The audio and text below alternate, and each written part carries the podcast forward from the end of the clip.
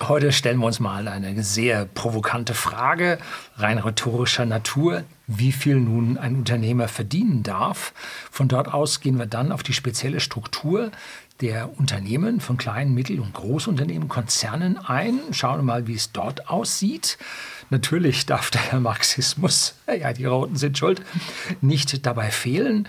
Und am Ende hoffe ich, haben Sie so in ungefähr verstanden, warum dieser ständige Ruf nach höherer Besteuerung von Unternehmen eigentlich ja, der Todesstoß für unser System ist. Zu Stundenzeiten hatte ich einen Freund, der war der festen Meinung, kein Mensch könne bzw. dürfe mehr als eine Million, damals noch D-Mark, mit rechten Dingen verdienen.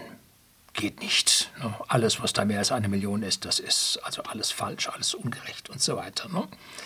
Gut, jetzt habe ich mal gesagt, was damals eine Million war, was ist denn das heute? Ne? Und da gibt es einen tollen Finanzen-Rechner.net und da gibt es einen Inflationsrechner, gebe ich Ihnen unten den Link in den Show Notes dazu. Und wenn man da die entsprechenden Zeiträume einträgt, dann kommen mit allen Preissteigerungen zusammen heute 1,3 Millionen Euro dabei raus. Also etwas mehr als Faktor 2. Und bleiben wir jetzt einfach bei dieser 1 Million, redet sich einfach besser damit. Ne? So, was ist das Argument dahinter, dass kein Mensch mehr als eine Million Mark oder heute Euro verdienen darf? Ne?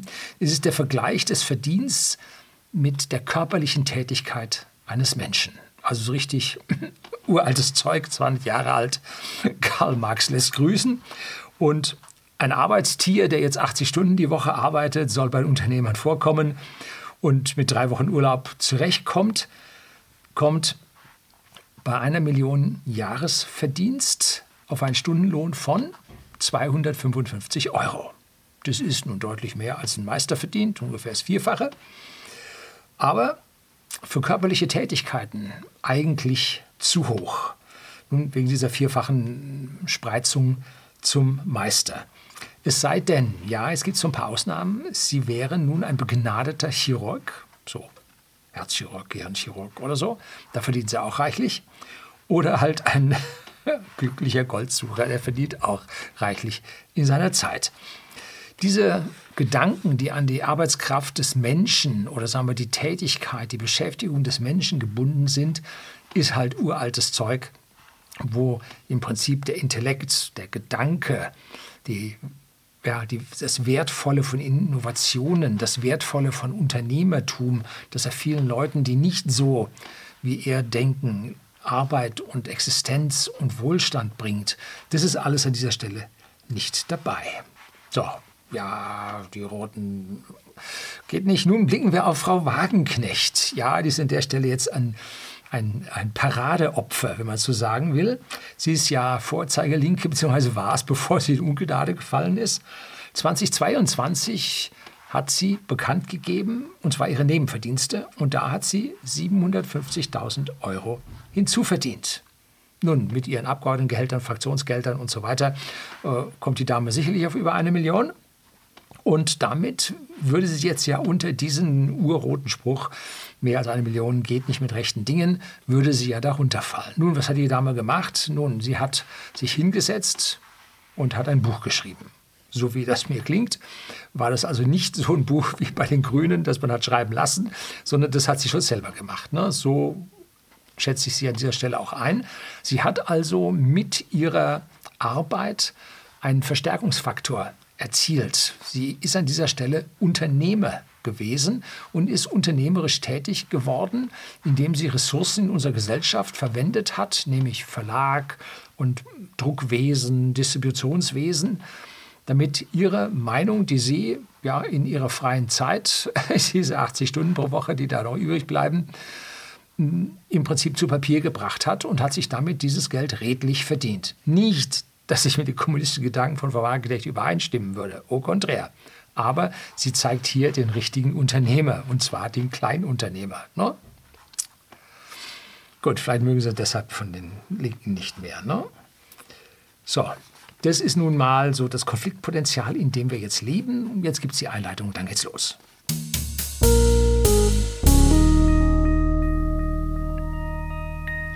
Guten Abend und herzlich willkommen im Unternehmerblog, kurz Unterblog genannt. Begleiten Sie mich auf meinem Lebensweg und lernen Sie die Geheimnisse der Gesellschaft und Wirtschaft kennen, die von Politik und Medien gerne verschwiegen werden.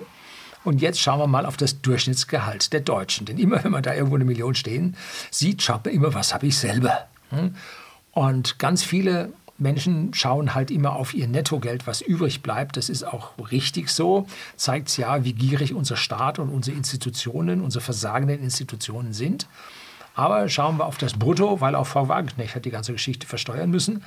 Und das Durchschnittsgehalt in Deutschland betrug im Jahr 2022 laut ja, die Statis 49.260 Euro. Also sagen wir 50.000. Zur Million fehlt also da ein Faktor 20. Das heißt, die Spitze verdient 20 mal mehr als, oder die zulässige Spitze verdient 20 mal mehr als im Schnitt. Jetzt kommen wir noch zum Median. Der Durchschnitt ist, Sie addieren alle Gehälter und teilen das durch die Anzahl an Arbeitskräften, an Fulltime Equivalents, wie es so schön heißt, und kriegen dann dieses Gehalt raus. Wenn Sie jetzt den Median nehmen, dann nehmen Sie den Punkt, wo 50 Prozent weniger hat und 50 Prozent mehr hat. Das führt dazu, dass diese Superreichen, die da sind und den Schnitt nach oben ziehen, auf einmal nicht berücksichtigt werden. Und schaut man sich nun diesen Median an, lag das Einkommen bei etwa 44.100, also um 6.000 Euro niedriger, hm? weil die hohen Gehälter das halt nach oben ziehen. Betrachtet man nun den Unterschied zwischen Durchschnitt und Median, so haben wir es mit einem der geringsten Unterschiede zwischen Median und Durchschnitt in Europa und auch auf der ganzen Welt zu tun. Wir sind also das ausgeglichenste Land, wenn es hier um Durchschnitt und Median geht. Das heißt nicht, dass jeder Kommunist dasselbe verdient. Nein, das heißt es nicht, sondern nur, dass hier die Verteilung relativ gleichmäßig ist. So, sollte sich also lohnen, mehr zu arbeiten, mehr zu verdienen. Aber wir haben dann noch die, ja, die nicht lineare, die progressive Steuer, die uns hier dazwischen funkt. Das heißt, diejenigen, die mehr verdienen, zahlen auch viel, viel mehr Steuern. Offiziell heißt es so, 17 Millionen Bundesbürger ziehen die ganze Karre noch aus dem Dreck, der Rest fährt mit.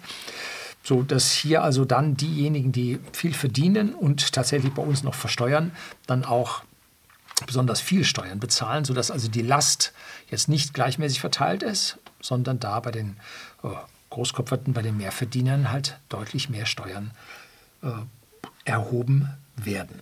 Warum ist bei uns der Durchschnitt und der Median so dicht beieinander und liegt nicht Faktor 2 auseinander wie bei so vielen anderen Ländern? Nun, hm, weil bei uns die Reichen schon weg sind. Die sind ausgewandert, die versteuern nicht mehr in Deutschland die sind weg und das Heer an, an Arbeitsbienen ist in Deutschland übrig geblieben. Hm? Und wir haben jetzt auf der einen Seite praktisch den Mehrverdienst, den die Menschen haben und damit laufen sie in die höhere Steuer rein, die höhere Progression, aber auf der anderen Seite läuft die Inflation und zieht ihnen das Einkommen jetzt wieder weg, weil sie verdienen zwar mehr, können sich dafür aber nicht mehr kaufen. Bei Lebensmitteln haben wir in den letzten zwei Jahren Inflationen von über 20 Prozent gesehen. Also das ist heftig, was da abgeht, bis Spitze bis 25 Prozent.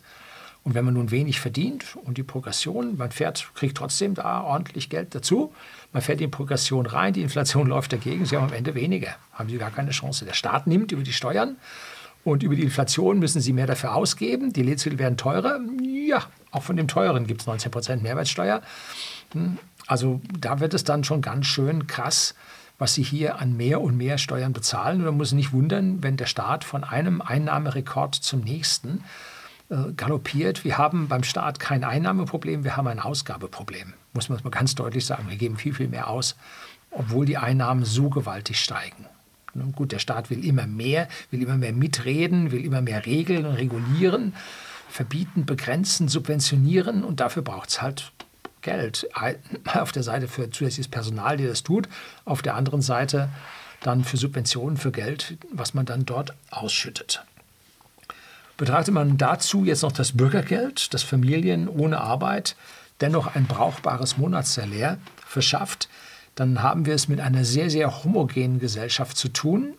Wo zwischen Median und äh, Durchschnitt nicht so viel Unterschied ist, die Kurve dann durch die progressive Steuer noch gerade gezogen wird und von der Inflation noch runtergezogen wird. Ne?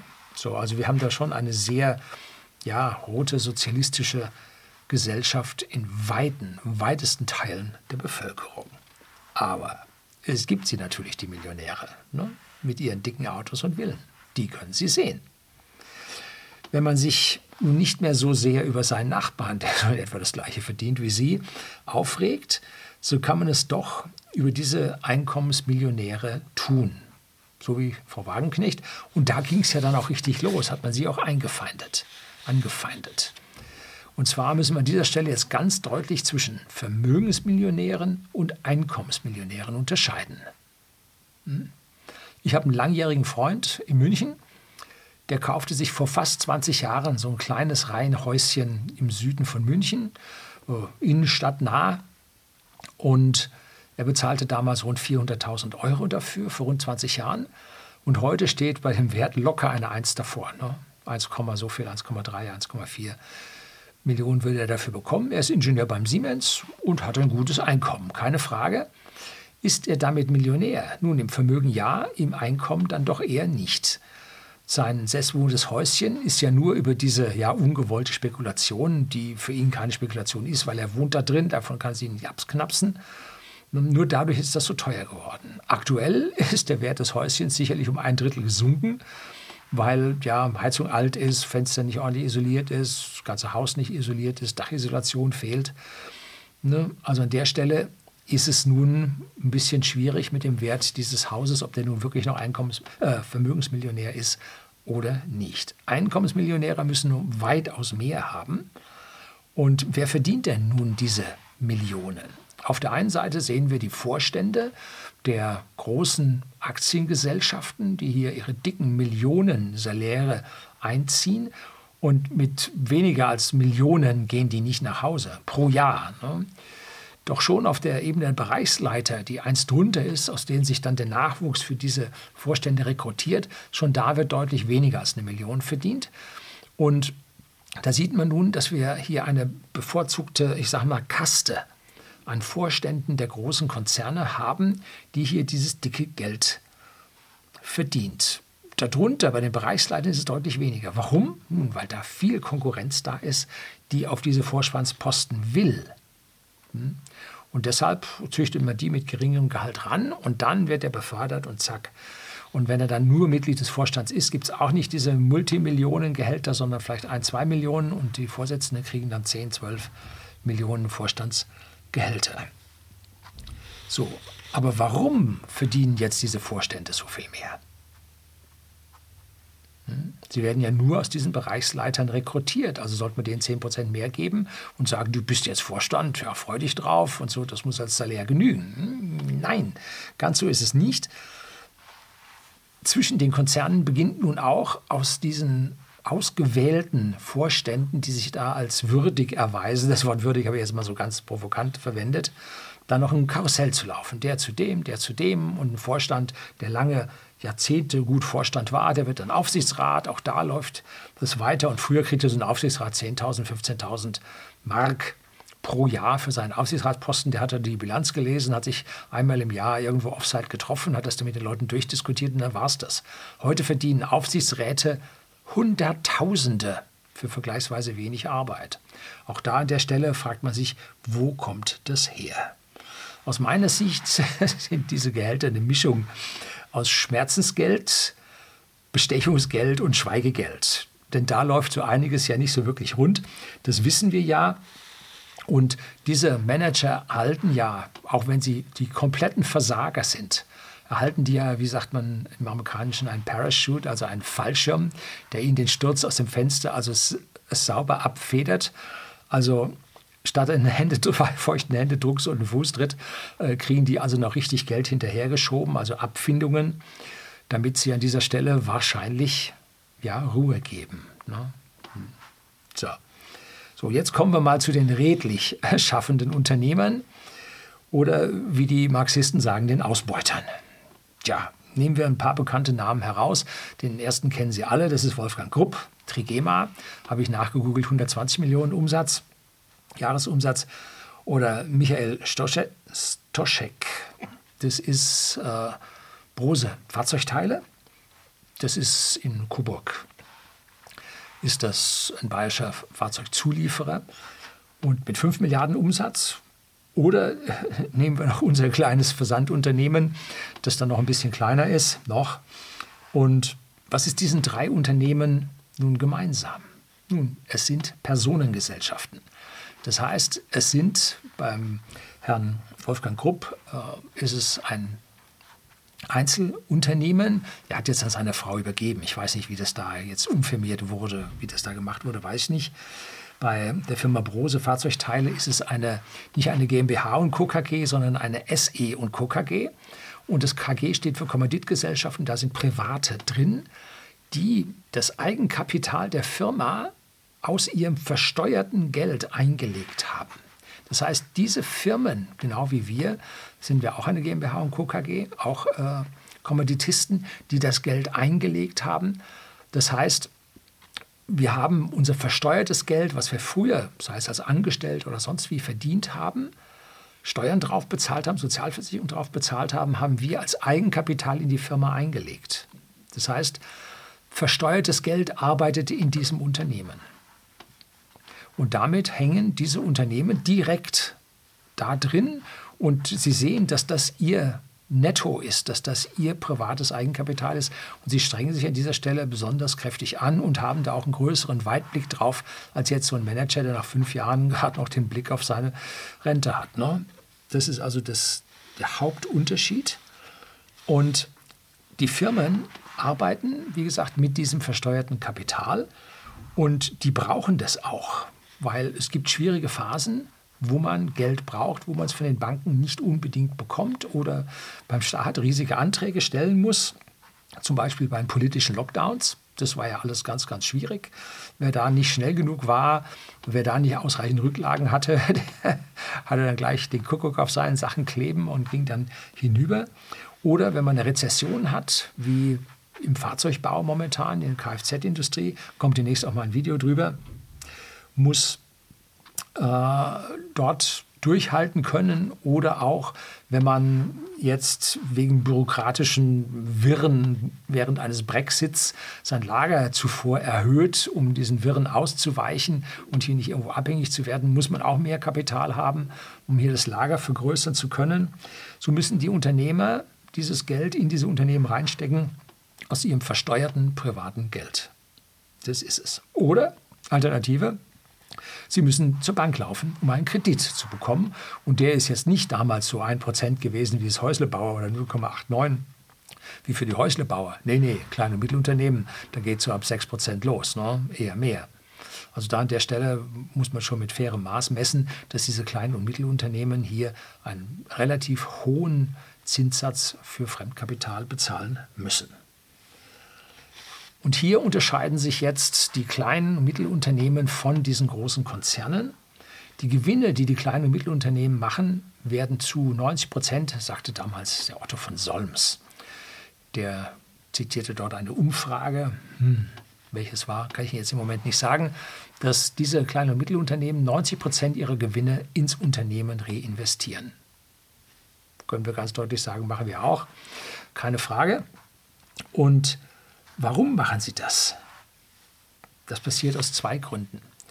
Man kann damit etwaige Kredite, die man zuvor aufgenommen hat, zurückzahlen und sich damit die Zinsen sparen und die Gewinnsituation als Ganzes erhöhen. Und man wird nicht vom Fremdkapital abhängig, die dann sagen, ja, zeig mal die Bilanz. Oh, das schaut aber gar nicht gut aus. Was machen Sie denn hier? Organisieren Sie mal da. Hier müssen Sie was machen, dort müssen Sie was machen. Und dann ESG. Sonst gibt es überhaupt kein Geld mehr. Das sagt dann die EU.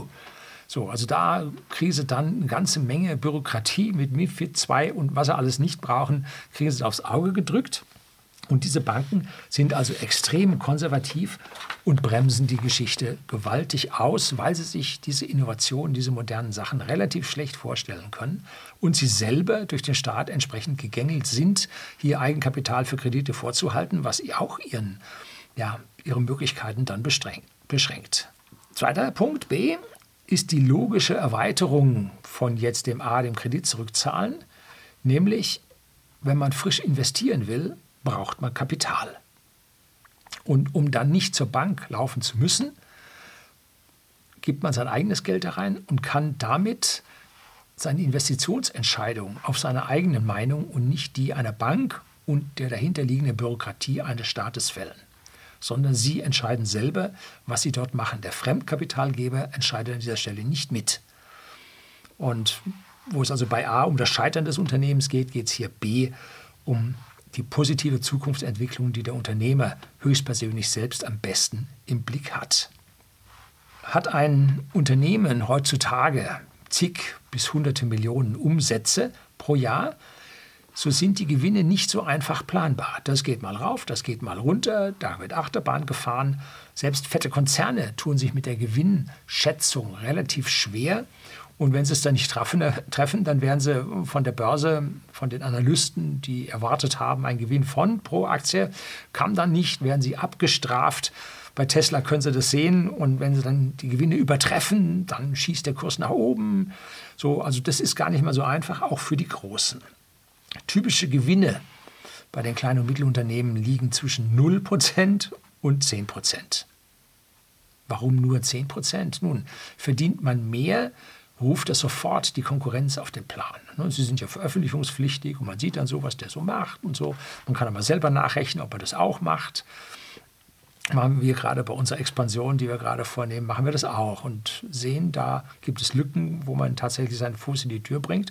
Also machen wir das kommt nun die Konkurrenz und wittert da die fette Beute und beginnt in diesem Gebiet nun zu wildern, sinken automatisch die Gewinne, weil man ja diesen Angriff über die Verkaufspreise abwehren muss. Und das geht nur zu bisschen, zum gewissen Grade. Und auf jeden Fall führt das gemeinsam zu niederen Preisen. Und das ist auch der große Unterschied zwischen den kleinen und Mittelunternehmen die jetzt im Wettbewerb stehen und die sinkenden Preise zum Wohle der Kunden da sind, sehen wir auf der anderen Seite die Konzerne, die politisch unterstützt durch äh, Konzernprivilegien, durch Schutzgesetze, durch Lizenzen zu einem Oligopol kommen, in dem die Preise, erzielbaren Preise und die Kosten relativ gegeben sind und sich an dieser Stelle niemand ja, aus diesem Oligopol auszubrechen traut sondern alle äh, hübsch mit den identischen Gewinnmargen sich diesen Markt aufteilen und gut ist. Das schiebt ja ein bisschen hin, ein bisschen her. Da macht man eine Innovation, ziehen die anderen nach und so versagt einer ein bisschen, kommen die anderen, grätschen da in die Lücke. Also das ist bei den Konzernen eine ganz, ganz andere Geschichte als bei den kleinen und Mittelunternehmen, wo der Markt als bestimmendes Mittel tobt. Ganz oben, wo immer gesagt wird, der Kapitalismus hat versagt, und der Markt hat versagt. Ja, da, wo die Politik mit den Großkonzernen zusammenarbeitet, da versagt der Kapitalismus, da versagt der Markt. Aber bei den Hunderttausenden an Klein- und Mittelunternehmungen, da läuft der Markt. Und da ist der Wettbewerb da. Deshalb mein Aufruf, kaufen Sie nicht bei den Konzernen, kaufen Sie beim Klein- und Mittelstand. Da haben Sie in der Regel einen besseren Deal bekommen sie mehr für ihr Geld. Das andere mag bequemer sein, ja. Aber langfristig das Oligopol wieder hochziehen. Ne? Wenn die Kleinen erstmal weg sind. Ne? Haben wir an vielen, vielen Stellen gesehen, wo die Kleinen dann weg sind und in dem Moment geht es bei den Konzernen dann hoch. Nehmen wir jetzt einen mittleren Gewinn zwischen diesen 0 und 10 Prozent von 5 Prozent des Umsatzes an. Und bei so einem kleinen Mittelständler oder mittleren Mittelständler von 100 Millionen Umsatz sind es halt 5 Millionen Gewinn. So. So, und jetzt sind das Personengesellschaften und jetzt werden diese 5 Millionen mit dem privaten Steuersatz versteuert. Das ist Spitzensteuersatz, weil es ja 5 Millionen sind.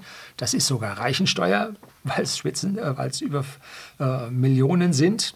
Und da oben drauf kommt noch der Soli und dann kommen sie in Summe auf 47,5 Prozent Steuern. Also ist ungefähr die Hälfte weg. Von den 5 Millionen bleiben ihnen 2,6 Millionen über. Also ganz deutlich über dieser am Anfang genannten moralischen 1 Million Schwelle. Sind wir also ganz, ganz deutlich drüber. Das muss jetzt versteuert werden, 75% Spitzensteuersatz und so. Sie kennen diese ganzen Sprüche von den Roten. Passen Sie auf, gehen Sie der Sache nicht auf den Leim. Gönnen Sie dem Unternehmer diesen Gewinn. Jetzt kommt es dann auch warum. Was macht der Unternehmer nun in der Regel? Nun, er wird 90 Prozent und mehr davon reinvestieren, um alte Kredite abzulösen und die Eigenkapitalbasis zu erhöhen und Investitionen zu tätigen. Wenn 90 Prozent weg sind von 2,6 Millionen, bleiben Ihnen 260.000 übrig. Wow, jetzt habe ich also diesen Unternehmer mit 100 Millionen Umsatz, habe ich also jetzt angerechnet, der liegt ja unter dem Bereichsleiter von einem Konzern. Ne? Sieht so aus, oder? Hm. Nicht ganz. Er hat schon noch ein bisschen mehr. Er muss zum Beispiel sein Auto nicht privat bezahlen. Das zahlt ihm die Firma, wobei die Firma, äh, wobei er natürlich seinen geldwerten Vorteil für seine Privatnutzung an der Stelle auch noch bezahlen muss. Und da darf das Auto natürlich an dieser Stelle auch mal ein bisschen größer sein. Auch man soll dem Ochsen, der da drischt, nicht das Mal verbinden. Und hier sehen wir jetzt, warum jetzt nicht nur die Unternehmer, sondern auch die mittleren und höheren Managern, Manager fette Autos fahren. Ne? Wenn man jetzt noch berücksichtigt, dass dieser Unternehmer von diesen 260.000, die ihm überbleiben, volle Krankenversicherung und Rentenversicherung bezahlen muss, beziehungsweise Rentenversicherungsäquivalent bezahlen muss, und zwar für die gesamte Familie, dann bleibt ein ganz normales, gutes Gehalt übrig. Und das bei 100 Millionen Umsatz muss man sich geben.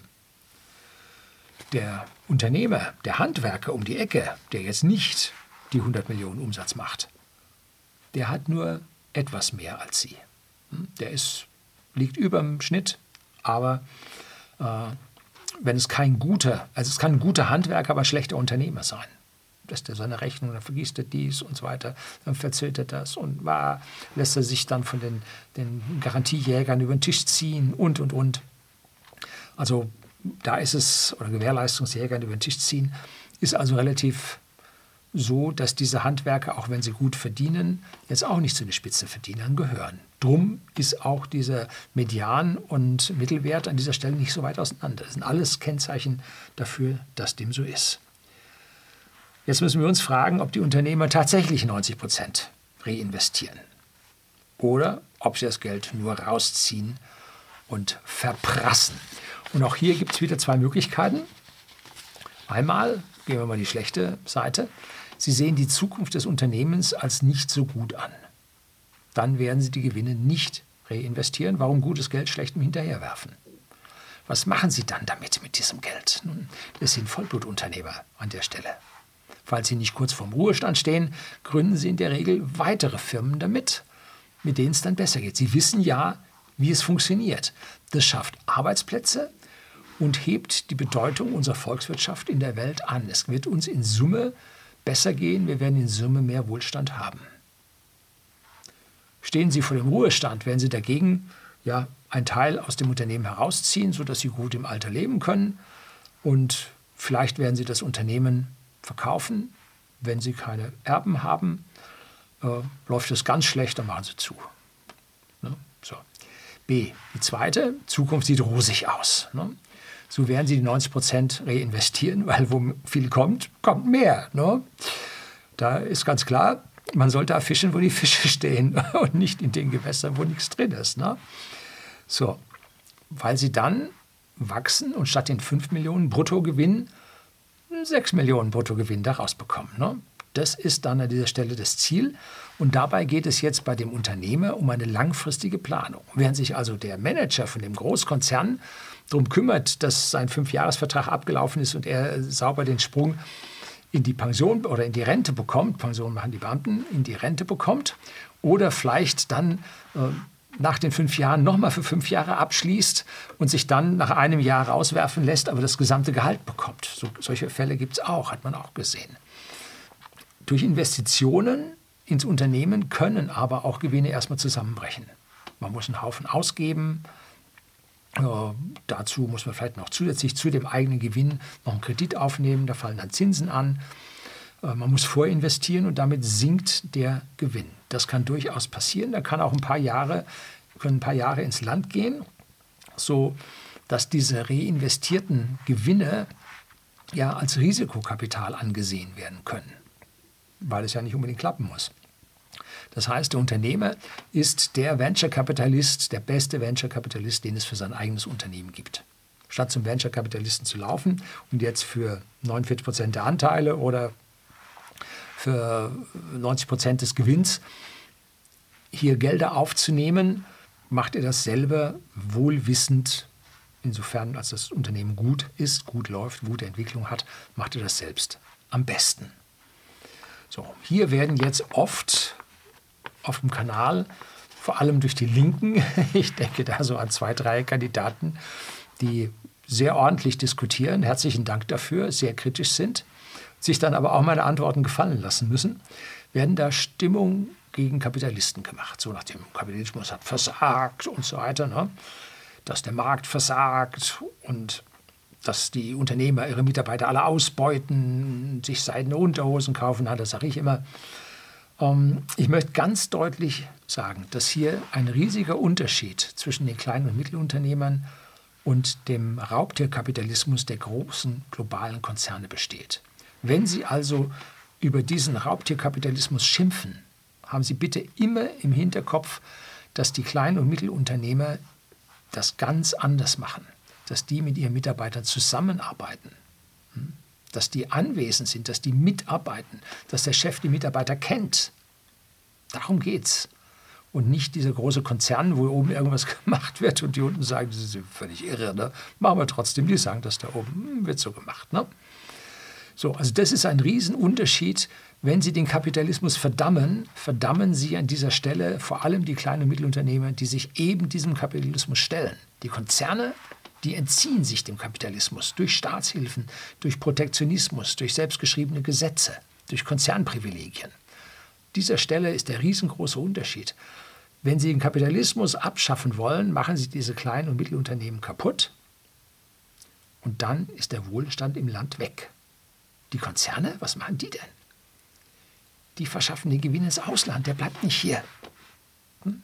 Das kommt ihnen nicht zugute. Da tönen die Gewerkschaften ganz groß. Ihre Mitarbeiter bekommen mehr Geld als sie. Aber die Gewinne von dem ganzen Konzern, das Weiterentwickeln, die Reinvestitionen, wopp, alles Geld erstmal ins Ausland. Ne? Und jetzt sieht man mit, BASF, jo, 10 Milliarden neues Werk, China nicht mehr Ludwigshafen. Nein, da legt man die Anlage still und die Anlage still, das rentiert nicht mehr und so weiter und so fort. Ne? Smart-Fabrikation vom Daimler oder Mercedes Group heißt sie jetzt, nach China gelaufen. Ne? Zumindest mal äh, die größeren Smart. Der olle kleine Fortwo, der wird noch weiterhin im Elsass gebaut. Oder äh, was macht BMW mit dem Mini? Mini elektrisch wird jetzt in China gebaut. Nicht mehr bei uns. Ne? Oxford sowieso, Großbritannien, aber dort äh, läuft jetzt noch die Verbrennerlinie. Es soll da mal eine Elektrolinie dazukommen, ob die wirklich kommt. Hm, ich bin da noch etwas skeptisch, ob sie so zu dem Standort an der Stelle dann stehen bleiben. Ist also eine Geschichte, wo Sie einen Unterschied machen müssen zwischen den kleinen und Mittelunternehmen und den Großunternehmen. Ja, wenn Sie den kleinen Mittelbetriebe, die zahlen die meisten Steuern, die haben die meisten Arbeitsplätze, die haben die meisten Ausbildungsplätze, Konzerne bauen Mitarbeiter ab, damit auch Ausbildungsplätze ab. Ne? Wenn sie die kaputt machen, war es das auch mit ihrem Job. Ne? Vom gegenseitigen Hintern abwaschen ist keiner reich geworden. Ne? So. Die Investitionen in kleine und Mittelunternehmen führen, bzw. führten immer zu Wachstum, immer zu mehr und mehr Chancen für die Bürger in der Gesellschaft. Immer nicht nur für den Unternehmer, der aus seinen 5 Millionen jetzt 6 macht, sondern dabei werden ja auch mehr Mitarbeiter eingestellt. Da kann man dann die Preissteigerungen, die das erforderlich machen, äh, die die Inflation erforderlich machen, kann man die dann auch bezahlen. Sonst geht es ja nicht. Ne? Und jetzt bitte dieses Wachstum, ach so, und der Staat, der kam natürlich auch wunderbar bei weg. Immer mehr Steuern, ne? sowohl von Mitarbeitern als auch von den kleinen und Mittelunternehmern selber, die da den Spitzensteuersatz bezahlen. Ne? Dabei bitte das Wachstum jetzt nicht als mehr Konsum, mehr Plastikmüll ansehen. Wachstum ist schlecht, sondern achten Sie auf qualitatives Wachstum. Wir konsumieren nach wie vor so viel wie vorher, aber mit weitaus höherer Qualität. Um mal hier dem grünen Zeitgeist zu frönen, Bionahrung statt Konzernfutter. Kostet deutlich mehr, können sich leisten, wenn wir Wachstum haben. Ne? Oder im Alter kriegen sie irgendwann mal künstliche Hüfte. Meine Familie, eine 94-jährige Dame, vier neue Gelenke. Ja, alles einwandfrei funktioniert. Titanprothesen. Was hat man früher gekriegt? Ein Stock und eine Schraube. Ne? Konntest du die Gegend humpeln. Saß du hinterm Ofen, warst bald tot. Hm? Auch das ist Wachstum. Hm? Qualitatives Wachstum. Oder sie fahren ein Elektroauto statt Verbrenner. Auch das ist qualitatives Wachstum. Stromsparende Flach-TVs ne? statt durstigen Röhrenfernsehern. Auch das ist Wachstum. Alles nicht ohne die kleinen Mittelunternehmer zu machen. Erhöhen wir die Steuern, so wie es die rote Fraktion aus Grünen, Roten und Ultraroten fordert, werden wir diese reinvestierten Gewinne aus dem Netto der Unternehmer, die ja erst versteuern müssen, verkleinern. Und wenn Sie jetzt so sagen, ja, Double Irish with a Dutch Sandwich, die Gewinne werden ja alle ins Ausland verlagert, ja, bei den Konzernen, bei den globalen Corporations, der kleinen Mittelunternehmer, in der Regel nicht, kann der nicht. Müssen Sie drüber nachdenken. Ne? Wenn Sie also hier so ein Steuersparsystem aufsetzen müssen, wollen, dann müssen Sie dort für die großen Big Four, also KPMG, EY und wie sie alle heißen, Deloitte und noch, müssen Sie für die erstmal zwei Millionen abdrücken. Das kann der kleine Mittelstand alle nicht. Ne? Um dieses staatlich anerkannte Steuersparmodell gibt es Finanzamt gegebene Stempel, wenn du es genau so machst, ist steuerfrei. Äh, geht nicht. Ne? Die Gewinne haben die Kleinen einfach gar nicht. Ne? Also das heißt, die Großen ziehen diese Gelder dann ins Ausland. Ja, wunderbar. Ne? So. Erhöhen wir die Steuern, werden wir diese reinvestierten Gewinne, wie gesagt, aus dem Netto der Unternehmen verkleinern. Das ist klar. Mehr Geld zum Staat, weniger zum Unternehmer. Was macht der Staat mit dem Geld? Nun, aktuell subventioniert er jedes grüne Fähnchen, was nicht bei drei auf dem Baum ist. Ne? Da gibt es dann Geld für. Und es gibt Investitionen, die da gefördert werden, sind vollkommen irre. Jetzt der Bund der Steuerzahler hat zum Beispiel gefordert, dass die Wasserstoffsubventionen aufgegeben werden, weil das die schlechtesten Wirkungsgrade hat, weil es da unendlich teuer ist und fast nichts bei rauskommt. So, so Stahl mit Wasserstoff. Kannst du vergessen. Kannst du Milliarden reinschieben, da passiert nichts. Ne? Oder Wasserstoff-Pkw. Großbritannien hat die, die Wasserstofftankstellen schon alle wieder zugemacht, hat ja nicht rentiert. Ne? So, also an diesen Stellen und wird auch nicht rentieren. Das wird nicht billiger wegen der Wirkungsgrade.